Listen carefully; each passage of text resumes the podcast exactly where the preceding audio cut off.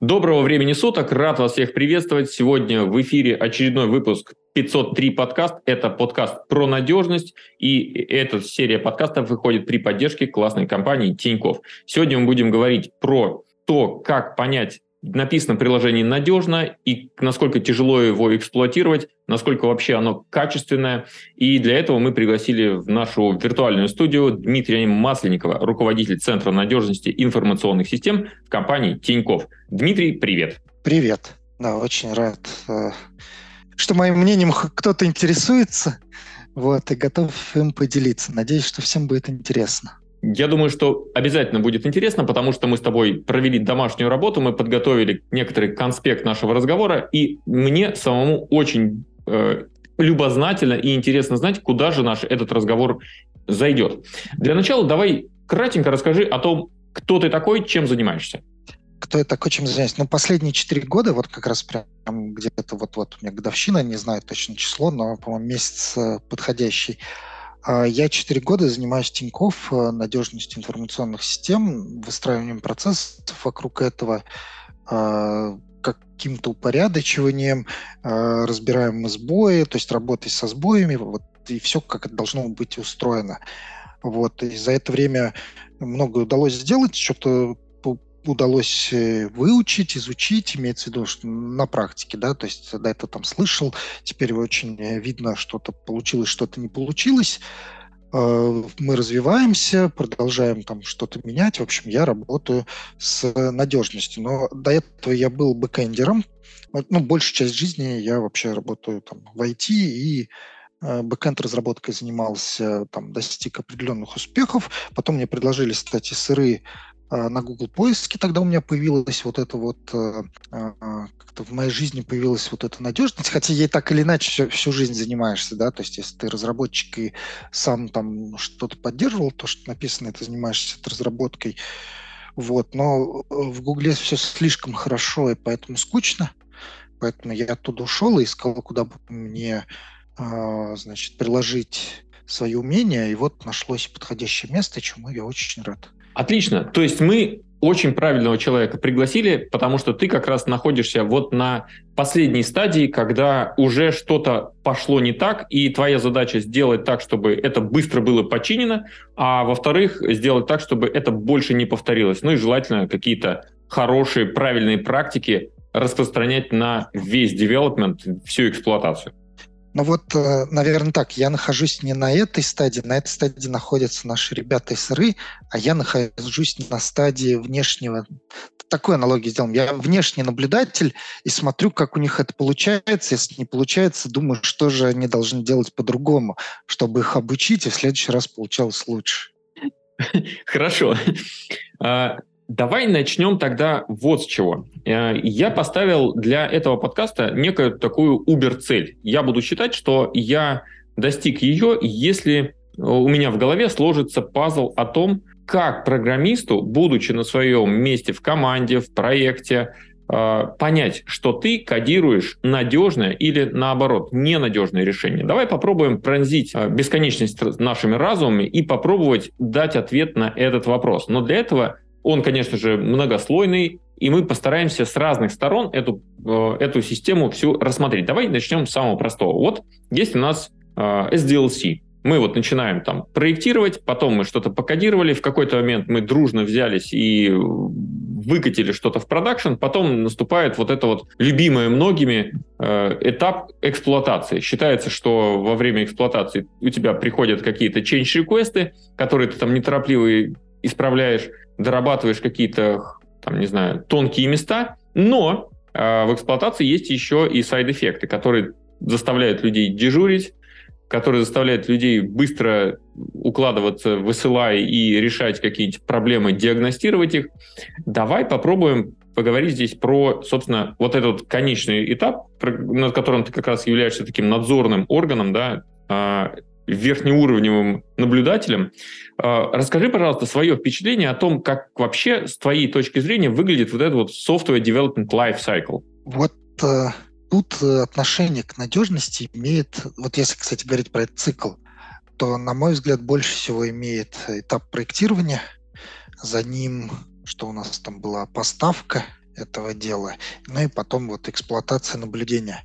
То есть еще вот, вот сама непосредственно разработка, ну, тоже, ну, то есть они все имеют, но а, скажем, разработкой более-менее понятно, и там более-менее все знают, вот это, это хорошо научились делать.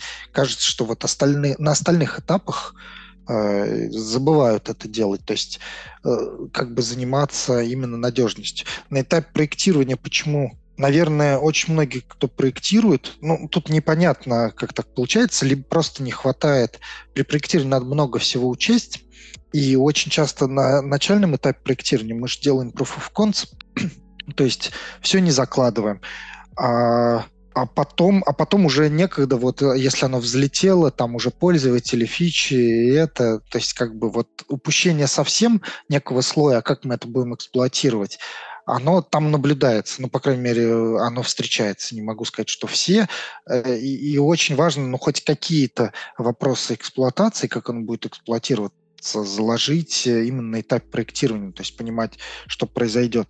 К тому же еще бывает Э, ну, наверное, там для более крупных, ну, кстати, и для стартапов. То есть бывает, и, наверное, большинство стартапов они пользователи не находят, а бывает же и так, что вы сделали proof of concept, и, ну, много, наверное, историй таких знаете, и тут пользователи как пошло, а вы на эту нагрузку даже вообще никогда не думали, что как ее держать да, а пользователям потом тяжело сказать, что не-не, вы не регистрируетесь, подождите, мы сейчас все переделаем, и через годик вы будете пользоваться нашим сервисом. А вот. еще очень модно в последнее время говорить, что доступ в наше приложение или в наш сервис только по инвайтам. Как это Но было? По инвайтам это наоборот э, подогревает интерес. Оно не ограничивает. Оно Но все скорее... же понимают, что эти инвайты, они нужны для того, чтобы у тебя не было вот этого лавинообразного эффекта. У тебя количество а, инвайтов, ну, оно ну, лимитировано. Ну, если количество инвайтов, да, аккуратно лимитировать, ну, то есть, э, вероятно, да. Но там, кроме инвайтов, кроме лавинообразности, очень много вещей, которых можно не делать. И дело в том, что действительно, если приложение, ну, что-то не сделать, оно, в принципе, работает. То есть оно лучше, чем не созданное, да, то есть если вы не контролируете, ну, даже приложение без логов, без метрик, а, ну, работающее, представляешь, какое-то, но оно типа есть, на нем можно зарабатывать, да, логи, метрики, это уже, ну, вот, повышает наш стандарт качества, да, ну, там, грубо говоря, гаечный ключ без заусенцев, он, конечно, лучше. Ну, в смысле, с, без заусенцев лучше. Но с заусенцами, если надо прикрутить, тоже работает. Ну, он уже гайку, как бы... гайку обхватывает, ты же прикрутить да, не да, можешь. А то, что ты потом э, йодом обмазываться будешь, это уже как бы не наши проблемы. Мы тебе продали э, ключ, и все. Да, да, да. Вот и тут вот как бы это уже повышение качества, вот как бы доступности ее, есть соблазн ради скорости, а, кстати, очень многие вещи, которые делают для доступности, они ужасно трудозатратные, требуют ну, много времени. Ради скорости могут, э, значит, быть порезаны. И, и зачастую режутся в первую очередь. То есть почему-то, в принципе, можно порезать дизайн и сделать все но ну, на дизайне не режут, ну, потому что это как бы лицо, да, упаковки там делают красивый фасад. Вот. А по под надежность, но в принципе, то есть, но с другой стороны, бизнесы на определенном этапе зрелости, они понимают, что это их репутация, да, слишком много пользователей, все такое, или лежать постоянно невозможно. И уже ну, начинает вкладываться. Да, лучше, лучше не лежать, а, а если лежать, то очень недолго.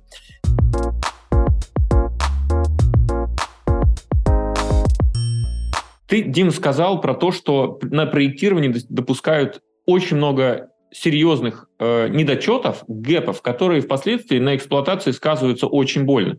А можешь привести какой-нибудь пример, на что обратить внимание на этапе проектирования? Что в первую очередь стоит чекнуть, прежде чем ты передаешь это в дальнейший э, в разработку? Слишком много сервисов, во-первых. Первое, если, есть ли там сложная логика, в которой будут ошибки в логике? Который потом, ну, как-то исправлять в базе данных, что-то не то понапишется и прочее, потому что это, это большой вопрос.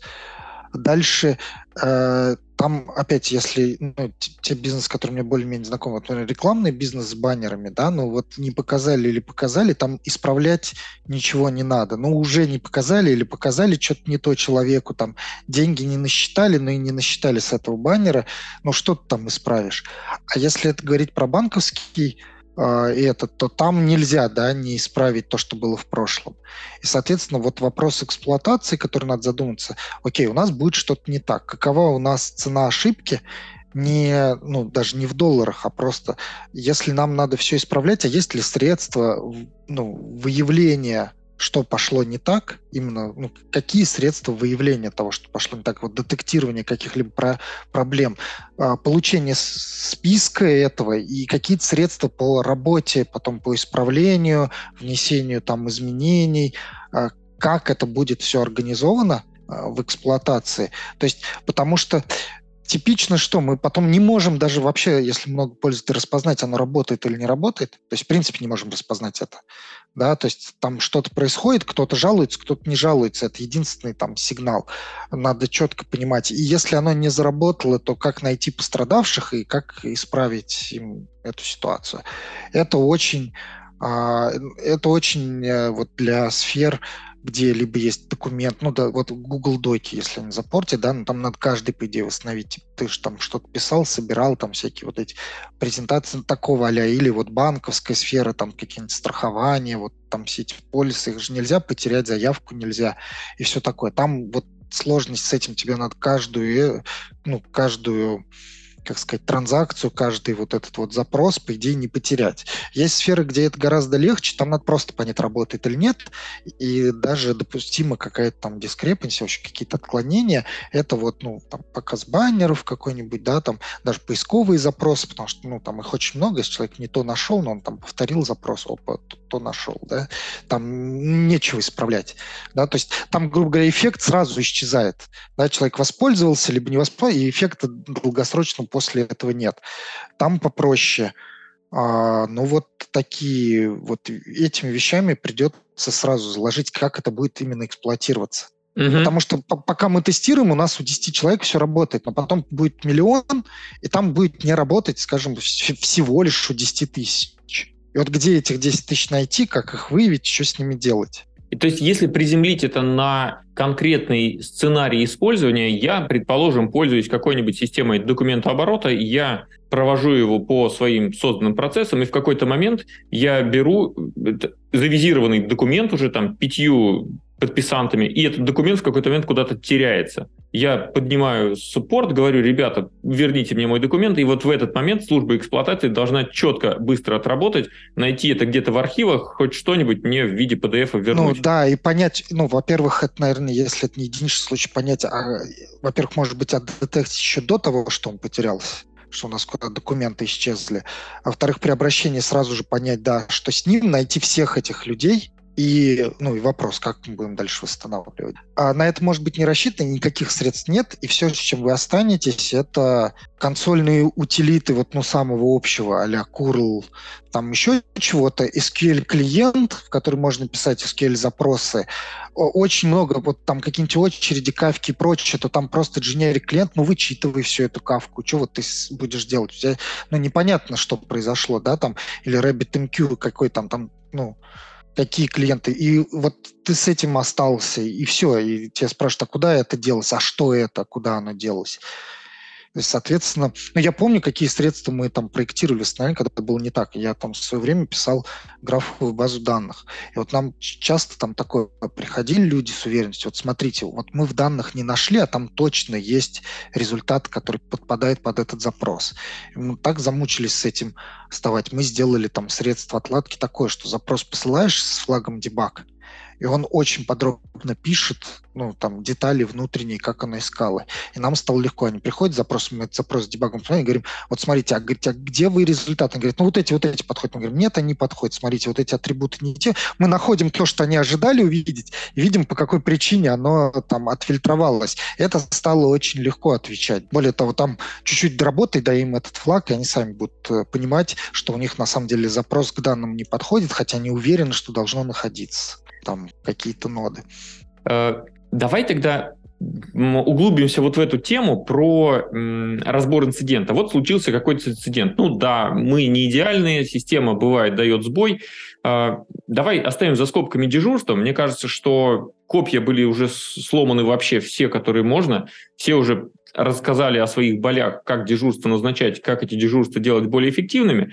А давай здесь, знаешь, про что поговорим? Про вот автоматизацию анализа. Ты совершенно правильно сказал про то, что когда я звоню в суппорт, ну, в последнее время я звонил в суппорт месяц назад, до сих пор такие системы есть, но обычно я все-таки в чатик пишу, или там какая-нибудь формочка, в которой написано, вот напишите, что у вас там случилось. И вот в этот момент мне абсолютно, как пользователю, не хочется, чтобы они уточняли фамилию, имя, отчество, а когда это произошло, а что было вокруг. Потому что, блин, ребята, у вас приложение, которое мониторить может вообще все что угодно, вы видели вообще все мои транзакции, возьмите, блин, делайте оттуда греб и сами разберитесь. Но я прекрасно понимаю, что у инженера на той стороне, у него, несмотря на то, что есть искреннее желание мне быстро помочь, у него не всегда эти инструменты в наличии. Давай расскажи про то, как вообще автоматизировать вот этот вот анализ, как сделать так, чтобы работа по траблшутингу была как можно менее рутинной. Но да, то есть если как вот пользователи мы немножко далеко зашли, и вот, кстати, я и с предыдущей темой я сейчас свяжу, а, потому что про что забывают, оно очень близко, вот, вот про что надо думать при проектировании. Вот все проектируют, нормально работают приложения и уже научились даже перформанс, там, ну, там, типа, как с нагрузкой справляться, масштабироваться, это тоже более-менее все знают. Никто не проектирует работу приложения, когда все сломается. Как оно будет вот работать именно в момент проблемы-то. Ну, вот у вас база Ты говоришь легла. про какое-то подобие хаос-манки, когда в рандомный Хаос-манки, момент... это уже это как мы тестируем это, да, и, а я, я говорю вообще на этапе проектирования задаться вопросом, ну вот а база у нас легла, а, а что по API должен вернуть при запросе приложения. Это же не проектируют очень часто. Ну, там все хорошие ответы ответят, а ошибки, ну, там какую-нибудь вернее, ну, и она какая-то возвращается, там 500 internal server error и все там, ну... Ну, потому что при проектировании, ну, и про... часто проходят просто хэппи-пасы. Да, а да, вот то, я, тебя... я именно про это, что надо проектировать не хэппи-пасы. И это очень близко вот к э, тому вопросу, который ты задал. То есть вот что сделать с приложением, если ну, нормальный инженер, он думает не про хэппи-пас, у него будут средства какие-то, как минимум на частые проблемы. Тут даже, кстати, не так важно. То есть проблемы-то все равно будут. Вот, не, не обязательно все угадают, но что-то угадаешь, э, но главное, что ну, потом из опыта видно, какие частые проблемы надо встраивать. И я могу сказать, что ну, вот как бы точно, что приложение должно рассказывать. Любое современное приложение, так или иначе, это будет SOA. Мне не нравится слово микросервисы, да, но там сервис-ориентед архитектура. То есть там будет какое-то количество взаимодействующих сервисов. И в эти же сервисы, которые по сети взаимодействуют, мы еще запишем и базы данных, ну, там, сториджи, которые мы используем, это такие же сервисы, да, то есть они также по сети, там, Postgres, Oracle, неважно что, там, Mongo и любые, там, а, S3 какой-нибудь, вот есть эти сервисы, ну, то есть эти более низкоуровневые сервисы, есть сервисы более высокоуровневые с какой-то логикой, и вы со всем этим взаимодействуете. Вот очень важно знать, а, в мониторинге, но вот как вы взаимодействуете с каждым сервисом. То есть, грубо говоря, первое, что должен рассказывать про себя сервис, ну, занимаясь самодиагностикой, он должен сказать, вот какие вызовы он посылает куда, и какие из них, по его мнению, там, хорошо проходят, а какие плохо. Это должно быть видно сразу, потому что большая часть, если у вас там 10 интеграций, то там в условном вакууме у всех сбои одинаковые, это значит, что сбои в 10 раз чаще будут на интеграциях, чем у вас личные, вы их должны быстро детектить, да, но если их одинаковое количество везде, там равномерно размазано, то понятно, что интеграция-то 10, вот, они в 10 раз чаще сбоят. Вот, э, и, э, ну, то есть, э, как бы наивный, там, ну, невзрослый подход, это когда вы долго-долго ищете, потом понимаете, а, у нас вот этот сервис не отвечает, и начинаете ругаться, что вы обязаны отвечать, да, а нормальный подход – это вы заходите на дашборд и сразу видите, вот этот сервис не отвечает, и только он, все остальные отвечают. Более того, у вас про каждый сервис, включая SQL, должно быть, что будет, если он отключится. И, собственно, поведение вашего приложения, предсказано, вы, вы видите, вот оно себя так ведет, вот сервис исчез, совпадает, все замечательно, связывайтесь с ними и говорите, вы в курсе проблем, там, скорее всего, отвечают, да, мы в курсе, все, все хорошо. Вот. А, поэтому ну, про мониторинг я рассказываю, там, типа, хорошие, ну, это, по сути, я это называю red метрики по периметру, то есть все думают, ну, или чаще рассказывают про red метрики входящие, да, ну, вот ты, типа, к тебе вызов пришел, и ты на него отвечаешь, там, да, записывай, а, а я про периметр и исходящие тоже записывай, из них уже будет более-менее видно, Вот. Но иногда надо чуть хитрее, чем red Например, на редких сервисах мы там такое дело. Вот у нас есть Postgres, есть сервис, который не очень нагружен, да, и непонятно, Postgres работает или не работает. Select 1 пошли туда раз в минуту там, или раз в 10 секунд периодически посылай, и вот тебе мониторинг твоего Postgres, поэтому, что Postgres отвалился, ты не через час узнаешь, когда ну, типа, пользователь придет, а сразу. Но это к ну, вопросу, и... знаешь, о том, что мониторинг в виде разъяренного пользователя на телефоне – это очень плохой мониторинг. Да-да-да, но э, как бы люди-то думают не про разъяренного пользователя, они думают, у нас есть мониторинг. Но если у вас там в Postgres не отправляется Select 1 э, регулярно, там раз в 10 секунд, то нет у вас мониторинга Postgres в вашей интеграции, да, Понятно, что если вы очень активно работаете с Postgres, вам, возможно, это не надо. Но если у вас есть э, какой-то другой сервис, в котором бывает затишье, да, то вам надо как-то это мониторить получше.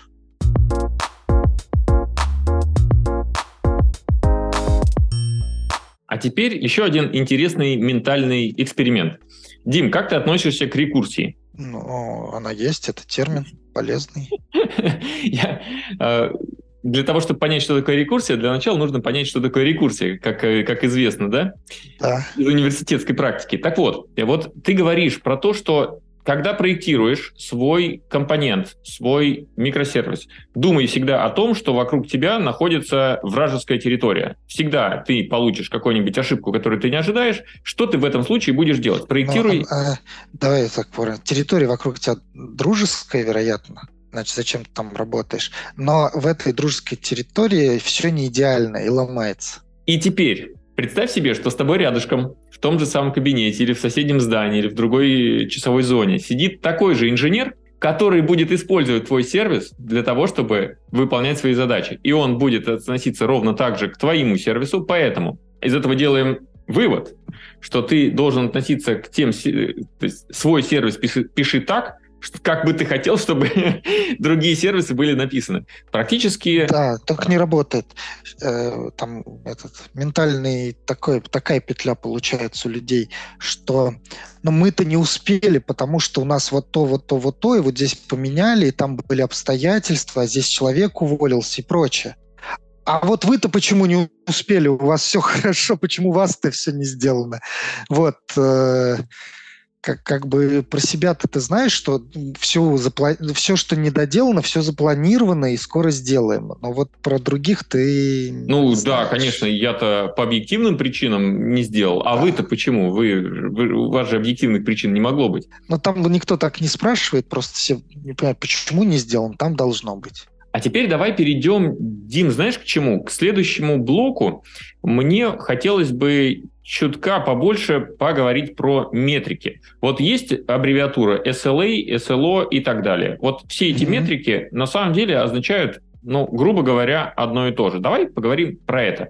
Что кроме этих SLA знаменитых можно спрятать за, слово, за словом э, доступность или надежность? Я тут даже могу сказать, что у нас закрадывается идея, у меня так точно, что эти метрики не самые хорошие вообще показатель измерения доступности.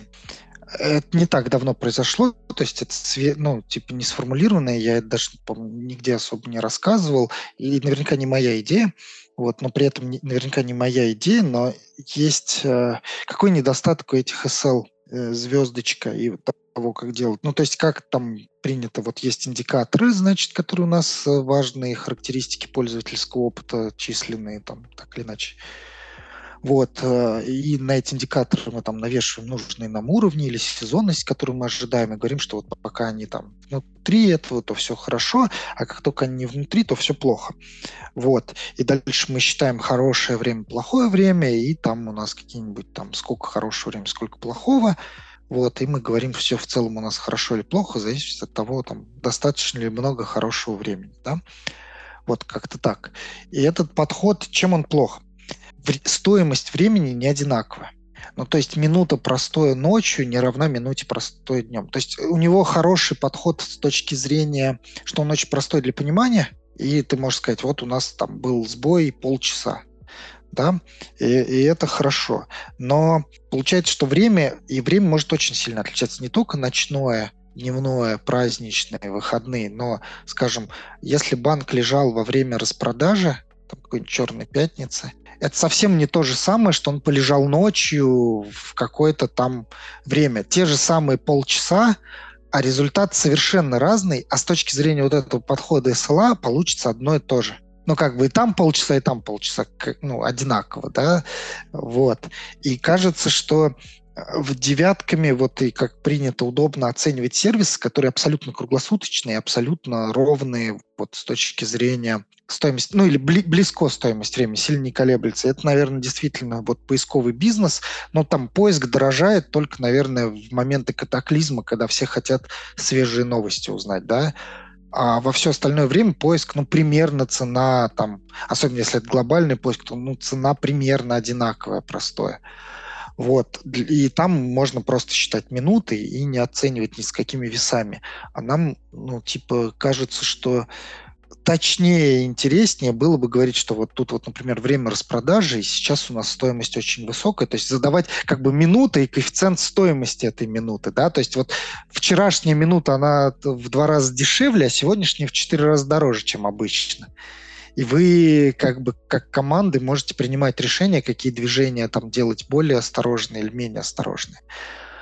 Тогда как э, вот такой подход, он, конечно, ну, он просто универсальный. Но, но сложно получается, что это какие-то попугаи, то есть какая-то непонятная метрика в баллах, и начинается сложно, конечно, обучать. Надо объяснять, что эти баллы значат, как они там считаются, минуты как бы более понятны.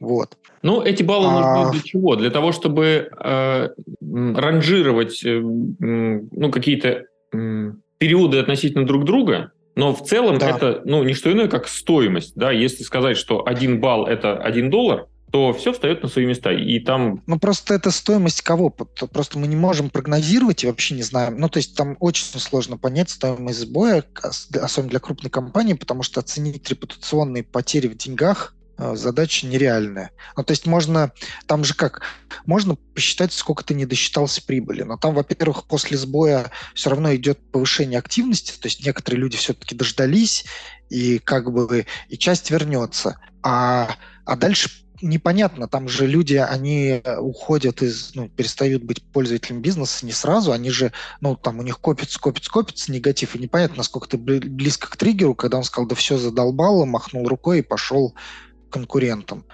И где, вот насколько мы ближе к этому подошли, сколько это стоит, неизвестно. И эта неизвестная составляющая, она неизвестна, она там 10% от вот тех потерь, которые мы видим и можем посчитать, или там 200% от этого составляет. И получается, что очень сложно, поэтому проще говорить просто, что вот мы считаем, что наша репутация и наше там качество вот X, и пытаемся этот X держать, а не а не стоимость потерь считать.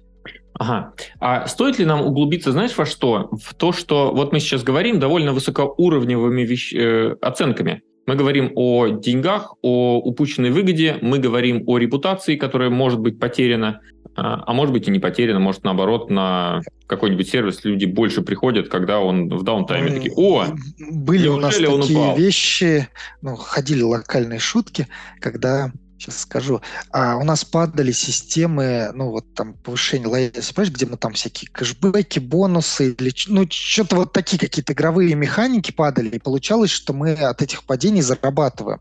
Ну, потому что мы просто не выплатили кучу денег людям, ну, они там не смогли их как-то получить, и все. И как бы заработали. Получается, что можно просто выключить, и будет вообще заработок. Но идея-то была, что это делалось для повышения как раз-таки вот репутации, ну, какой-то не репутации, привлечения, привлечения выполнено. А сколько денег потеряли, а ты не насчитаешь. Приобрели деньги, как бы не потратили.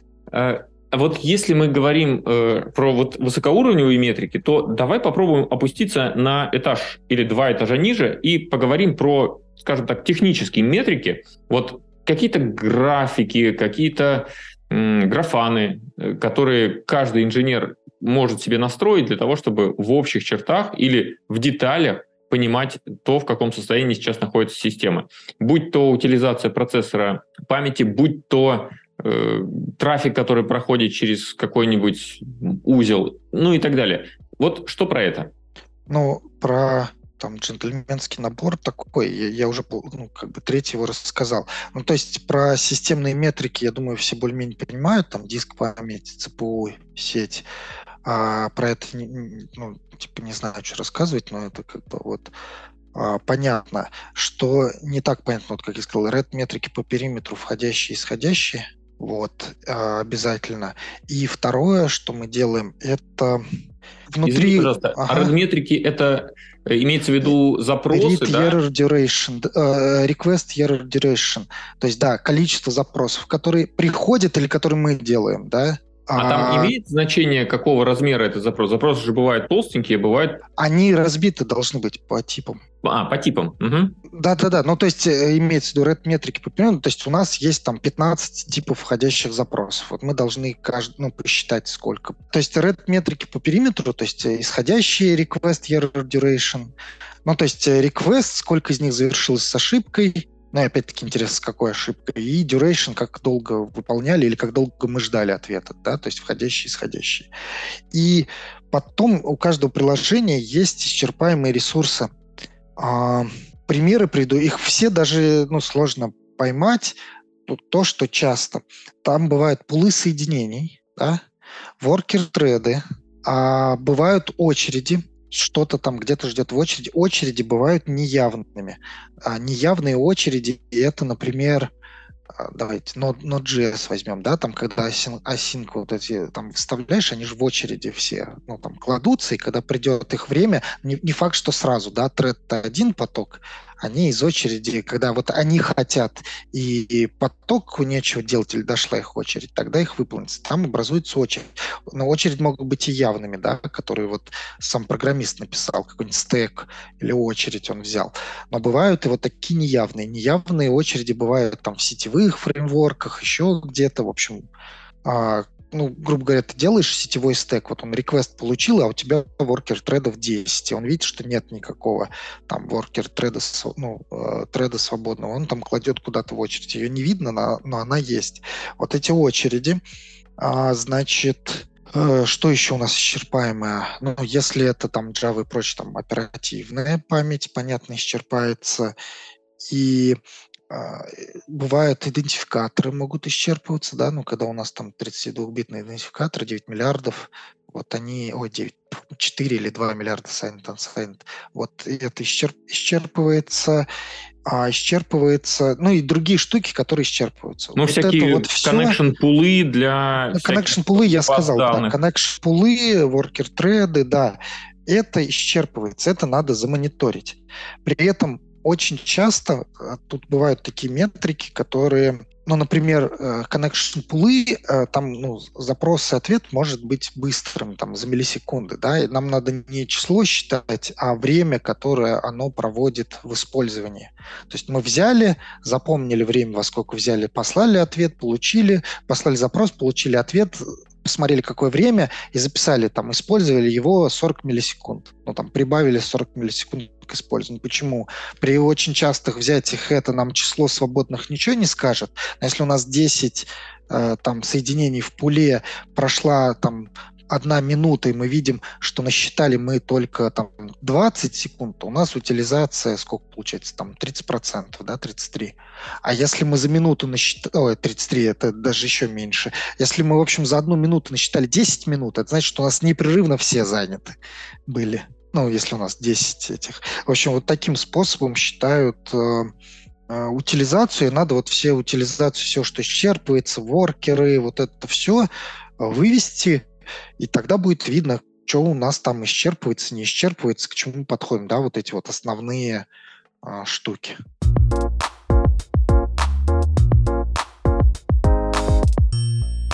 Но, с другой стороны, ты же не можешь везде соломку подстелить, ты не сможешь замониторить все. Как поставить приоритетность между э, ну, ресурсами, на которые в первую очередь стоит вешать э, мониторинг? Ну, вот red метрики, мне кажется, сразу можно заводить вообще, по, даже не думая. А вот про вот эти внутренние штуки, ну, самые, самые основные, ну, вот э, я больше всего огребал почему-то с очередями.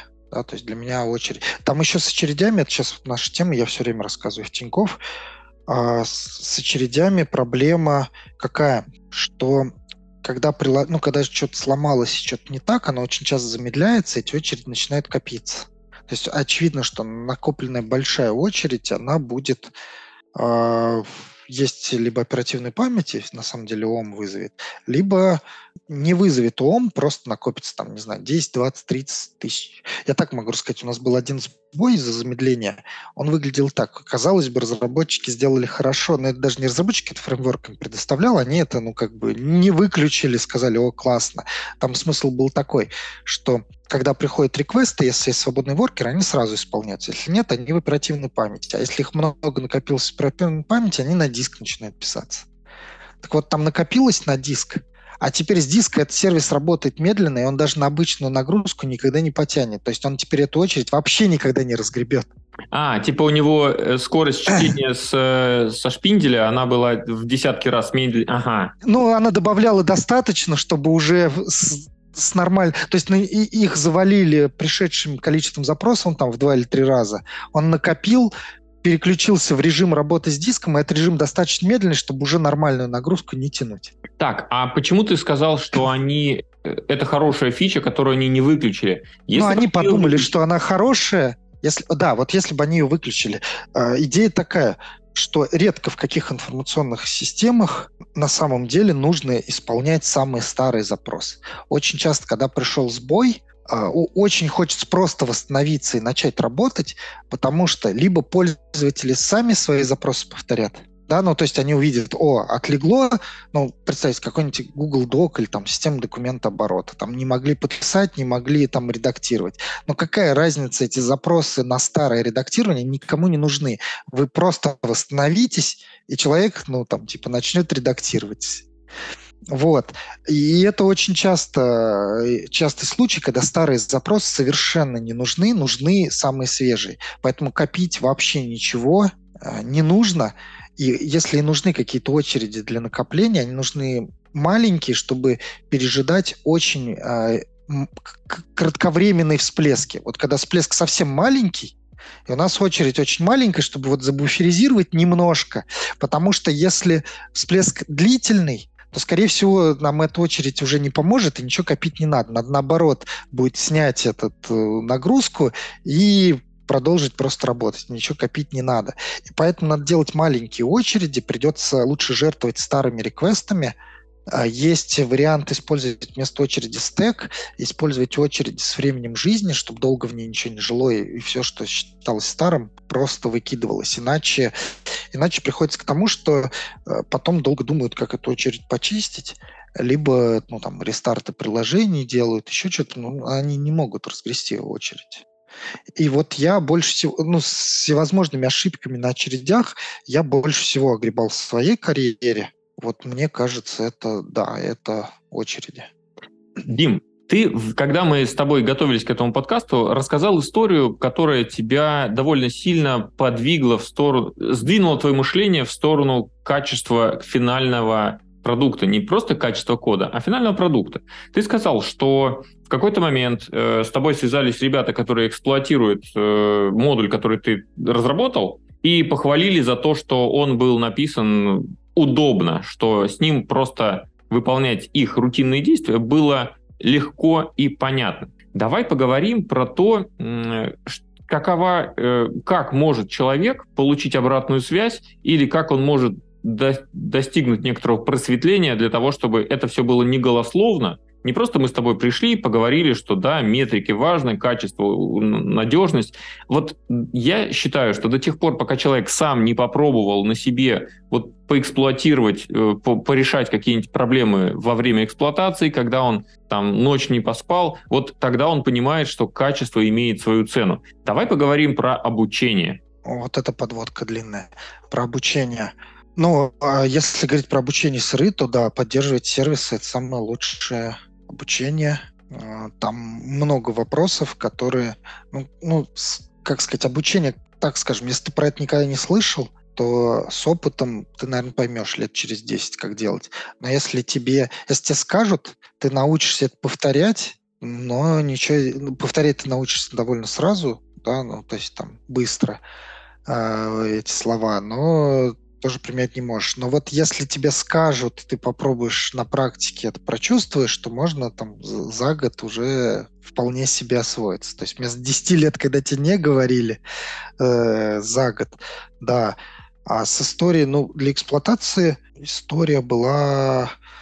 Ну да, я просто вот как бы приложение удобно приспосабливать под среду, где она будет запускаться. Среду надо эту знать. То есть э, в тот случай, что я сделал, я вот, ну, как минимум, там много что я сделал, там метрики, логи и прочее, но вот даже с логами я сделал э, не логировал не так, как моя библиотека логирования. Мне пришлось там подхачить, чуть-чуть там пописать, написать там кастомный э, там форматор, еще что-то. Но я сделал так что если раньше там DevOps у других приложений, им там приходилось танцевать с бубном, делать какие-то скрипты, там перекладывать еще что-то, а у меня приложение писало файлы строго с тем названием, как принято, чтобы ничего не, не делать, ротировало именно вот по дате, как оно ротируется по стандартам этой компании. То есть я там а, настроил, даже если библиотека не поддерживал, но написал там в приложении, можно было написать сразу по стандартам компании, с путями там по стандарту компании, все логи, вот все, что надо. То есть получилось, что обслуживать его, по сути, это не надо, его запускаешь, ну и все остальные вопросы. То есть вот оно просто запускается и делает ровно то, что должно делать.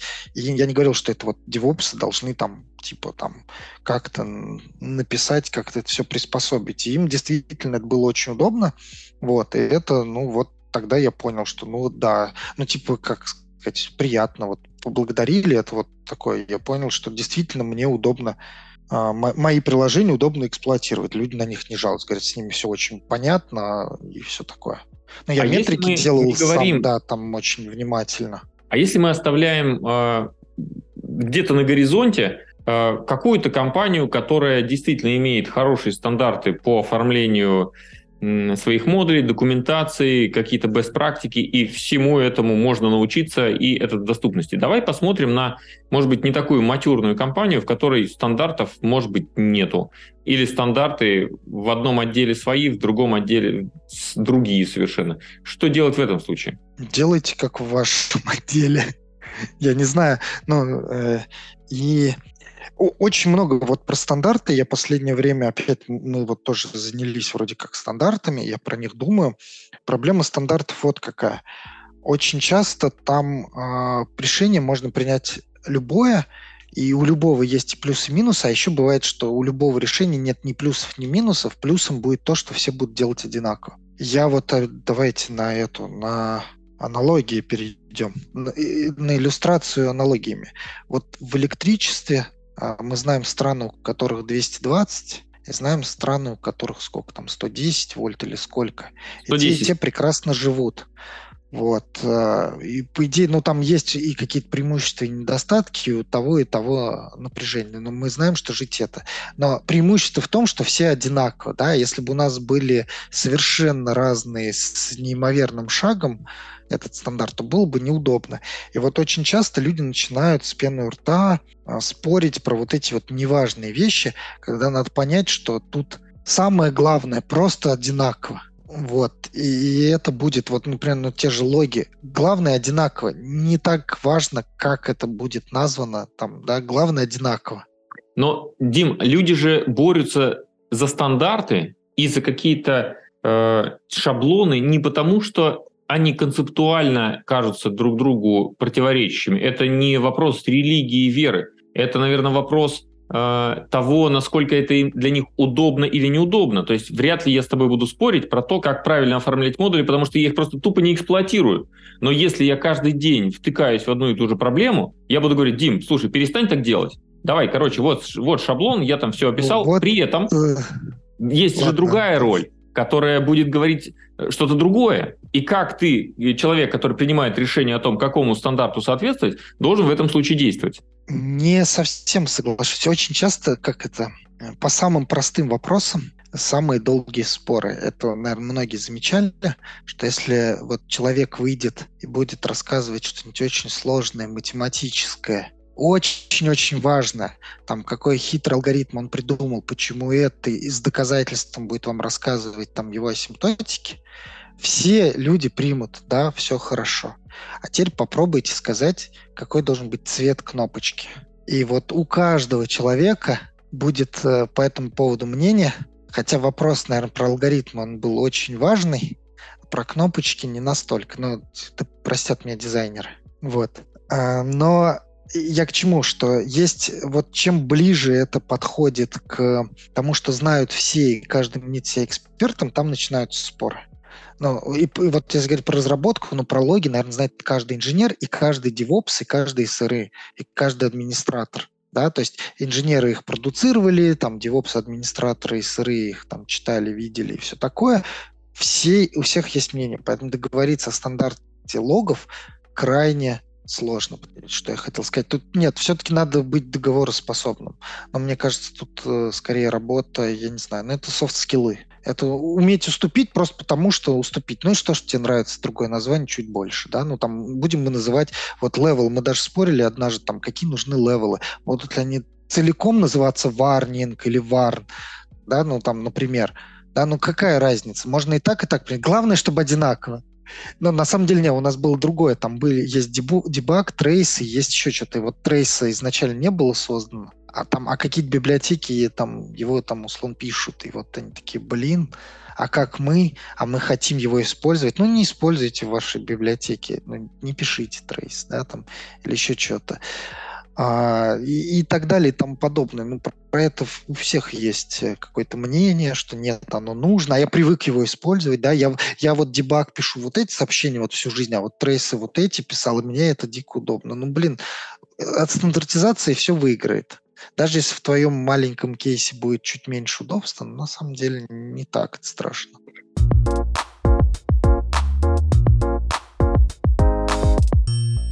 Скажи, пожалуйста, а что почитать для того, чтобы чуть больше узнать про вот, э, метрики, про разбор инцидентов? Есть какие-то материалы? О, есть материалы в куче на английском. Это вот сейчас мы там пересылаем. Есть какой-то парень, он сделал это гуглится по авсам на гитхабе. А, огромную подборку всего-всего-всего по темам. Вот, э, ну, там ссылки на разные материалы. Если меня кто спрашивает, я сейчас это э, рекламирую. Вот. А так, если русскоязычного, ну, русскоязычного не знаю, ничего не скажу. А советоваться можно на русском языке у нас в СРПАБе в чатике в Телеграме. Угу. Ну, поговорим про качества, которые должны быть специфичны, э, присущи СРЕ, или не говорим? Есть там что-нибудь? качества, которые присущи сыры, ой, да, а, на самом деле не так много людей хочет быть сыры. А, но, но есть те, которые могут, любят, и у них хорошо получается. Поэтому, а, наверное, какими-то качествами он должен обладать, попытаясь изобрести. А, ну, то есть сыры – это человек очень широких знаний о технологиях, ну вот о вычислительных технологиях, широта знаний очень сильно помогает, потому что сбои проблем, но они везде и на стыке, да, и надо именно, наверное, не, не быть изобретателем хитрых алгоритмов, которые очень полезные люди, не быть мега-специалистом в железе прям вот там до этого, но знать про все по чуть-чуть, потому что будешь искать на стыке. Вот, это уже ну, какой-то склад, что ты знаешь очень много, но широко да, вот не заглубляясь э, настолько, насколько, ну, там, типа, можно было бы заглубиться, изучать только одну строго тему, там, какой-нибудь machine learning, только один, да, или только там производство чипов, да, ты можешь его там задизайнить чип, знаешь, как он делает, вот, но а, и сыры это вот а, опять-таки, и при этом широта знаний, ну, как бы ее тяжело получить, особенно если на практике получается, что, наверное, это такой человек, который постоянно что-то щупал, трогал, все делал, делал, делал, но чтобы эту широту набрать, да, там, типа, интересно, и как виртуализация устроена, как ядра, ядра операционных систем, и как железо работает, что есть так сделать, и программирование вроде интересно, и мониторинг, и ты такой, ой, я могу решать проблемы, потому что, ну, неизвестно, где проблема, но, но типа, у меня есть, как бы, опыт во всем. Вот такие люди, наверное, хорошо подходят а, к СРИ. Ну и дальше само желание, да, вот именно а, в проблеме разобраться. Ну вот, мы, мы же все-таки как бы не фичи новые делаем, ничего, то есть получается, что ты вот со сбоем еще вот такая вот хитрость бывает, а, может, меня кто поймет, ну, он мог пройти, то ты там перестартил, а, там что-то там поделал, и вроде все починилось. Э, но, но остается вот это неудовлетворение. Ты все равно не понимаешь, что случилось. Вот прям досконально. Ну вот не понимаешь. Ну окей, но оно починилось. Ну что же там было? Есть некое удовольствие, когда ты вот все-таки там перелопатил все и понял. А, вот, и теперь ты четко это воспроизводишь. Вот оно как там происходит, что это вот там то-то, то-то, то-то. И вот э, ты раскопался, и теперь знаешь, как с этим там справляться и все такое. Вот э, хорошее как бы свойства. Вот есть удовольствие, нет, потому что у других людей есть удовольствие, он такой, ой, я алгоритм сделал, он в 10 раз быстрее работает, да, там, или кто-то там радуется, я вот интерфейс красиво нарисовал, там, там вон оно как переливается, градиенты, там анимации и все такое, как я это быстро все делаю.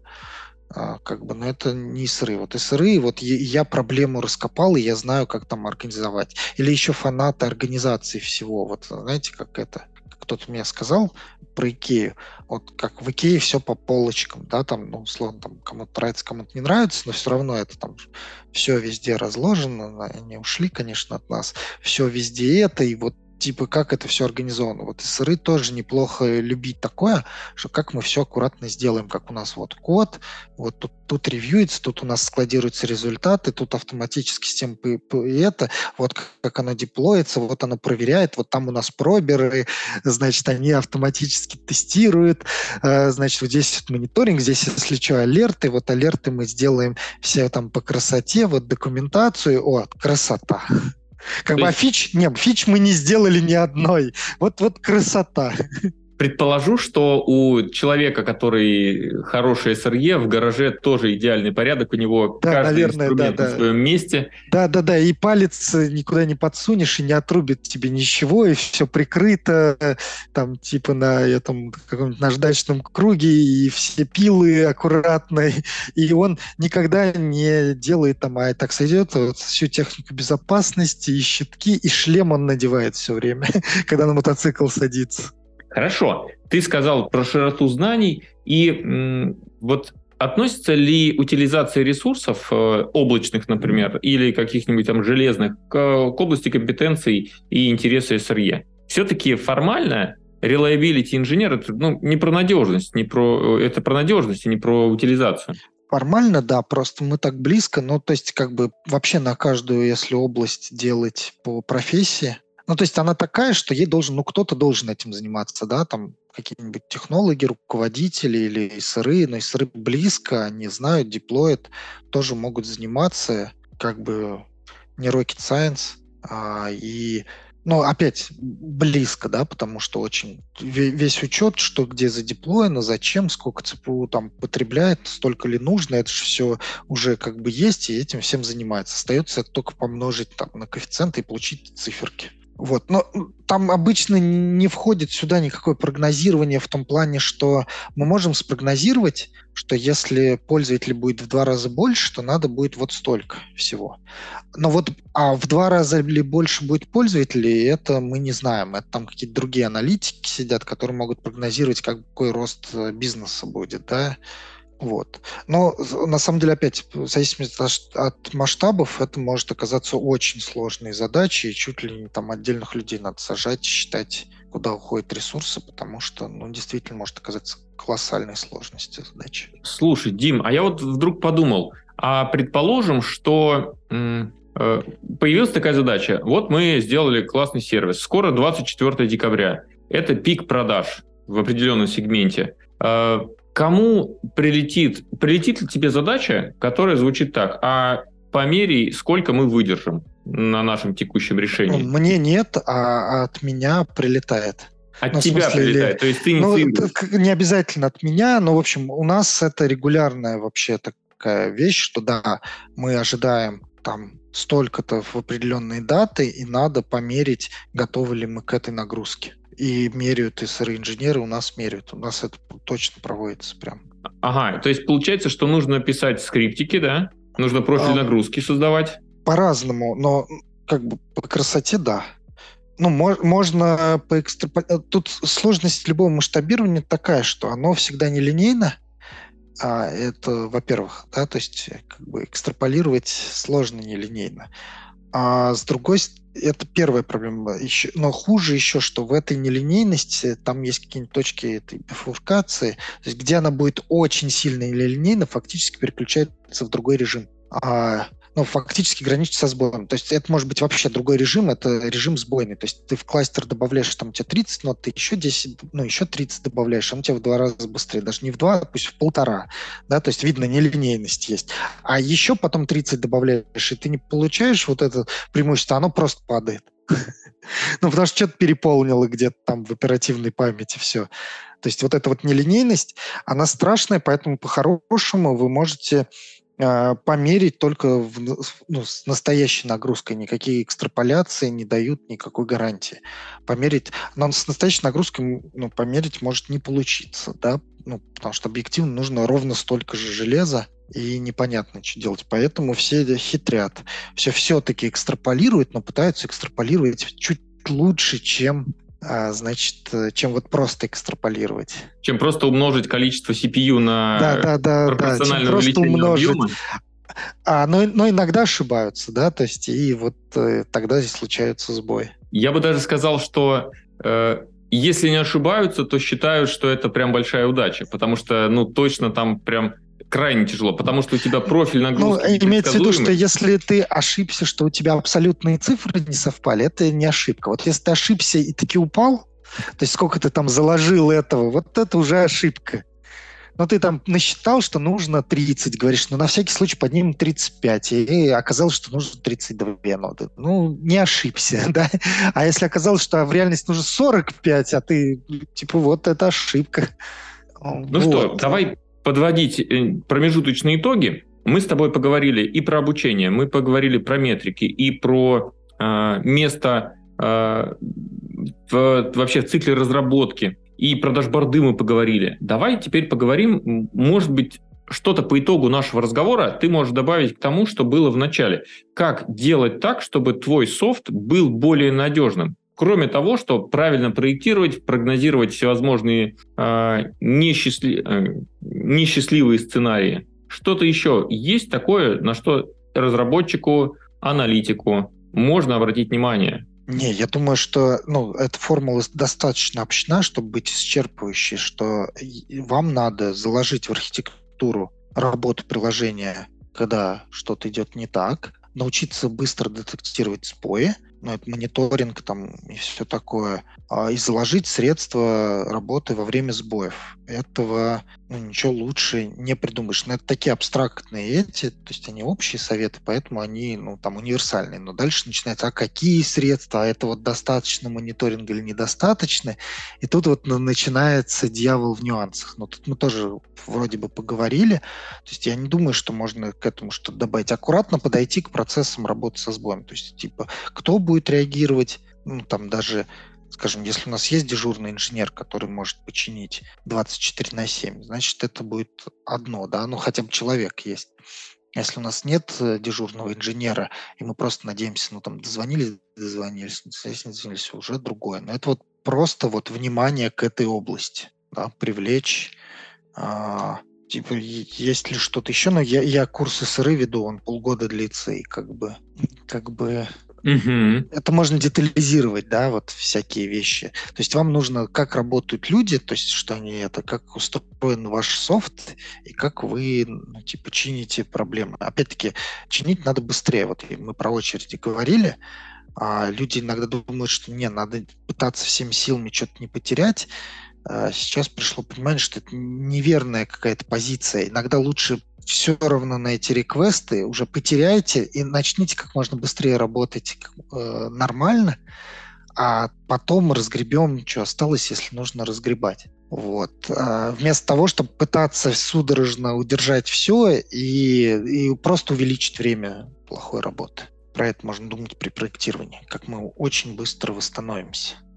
Классно. А это опять-таки очереди, кэши и все такое. Кэши неправильные, вон у нас не было там в одном месте очистки кэшей. Вот закэшировали кучу неправильной информации и думай, что делать с, с этим.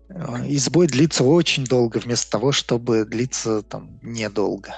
Там, там хуже, она неправильная информация, много-много в очередь отправилась, там пока чинили, вставили, и оказалось, что вся очередь забита неправильной, очистить ее нельзя. И вот, получается, если ты запустишь, у тебя вся неправильная эта информация пойдет обрабатываться системой. И никаких средств очистки. Вот вам и типа избой. А потому что, ну, не думали, как э, это вот все сделать. Ну что ж, давай тогда самый последний мой любимый вопрос. А, одно какое-то пожелание всем нашим слушателям. Как это, вечного аптайма. Вечного аптайма, отлично, супер. Ну что ж, этот выпуск для меня был познавательным и интересным. Я надеюсь, что вам, для вас это было тоже познавательно и интересно. Да, да, я тоже надеюсь, что та информация, которую мы рассказали, она кому-то поможет, но как минимум замотивирует э, вообще и даст... Э, как бы учиться можно всю жизнь. Понятно, что мы никого ничего не научили за этот час, вот, но просто поставили в каком направлении думать, и я думаю, что это должно быть полезно. Вот, так что хорошей вам работы, обучения, опыта и всего доброго. Мы увидимся в следующий раз. Всем всего доброго. До свидания. Пока.